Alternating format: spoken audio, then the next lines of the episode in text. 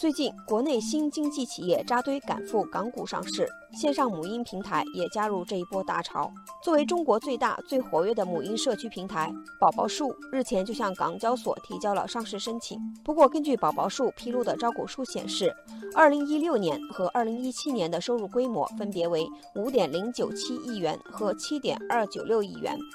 但是，二零一六年、二零一七年的年度亏损分别为九点三四亿元、九点一一亿元。整个母婴市场从线上到线下，市场竞争非常激烈。作为国内母婴平台的代表性企业，宝宝树的不赚钱，可能跟整个母婴电商的通病有关。这个巨大的市场乱象丛生，数据造假成风，产品真假参半。因此，不少网友表示，母婴电商现在的繁荣是虚假的，背后充满了浮夸急躁。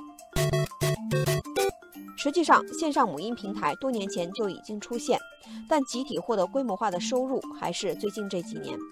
八五后、九零后开始步入为人父母的行列，他们倾向于线上讨论和学习他人的经验。对于母婴产品的销售渠道，相比传统的母婴店，年轻父母更青睐在线上购买产品。数据显示，二零一七年中国母婴商品网络零售总额约三千八百七十七点五亿元，环比增长百分之三十二点三，约占全年网络零售总额的百分之五点四。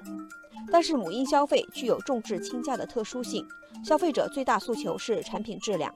网友半夏花开就是一个妈妈，对于母婴平台，她说通常都是在线上交流，买东西基本还是在线下，看得见品质才能放心。网友朵朵妈表示同意，以前也在网上买过纸尿裤，但后来发现比在实体店买的质量差很多，果断放弃。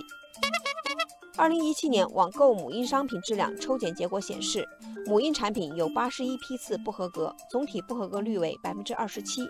这更加重了消费者对在线母婴平台上产品的不信任。没有了信任，在线平台生存就很艰难。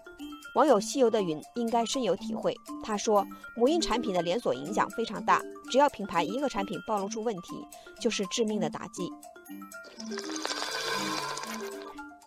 不仅如此。互联网企业都是流量为王，为了营造用户活跃度高、销量好的假象，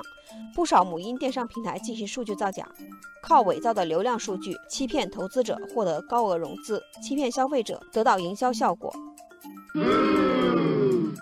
不过，网友江南的风说：“假的真不了，纸里包不住火。要获得流量和用户，首先要回归产品和服务本身。”网友小比的潘也说：“线上平台即使看起来红红火火，但几乎都是通过烧钱打价格战的策略来吸引用户，其实效果并没有很好。”而网友星星眨眼说：“如果平台和商家仍在一味追求低价薄利，在假冒伪劣的泥潭中越陷越深，必然前途渺茫。”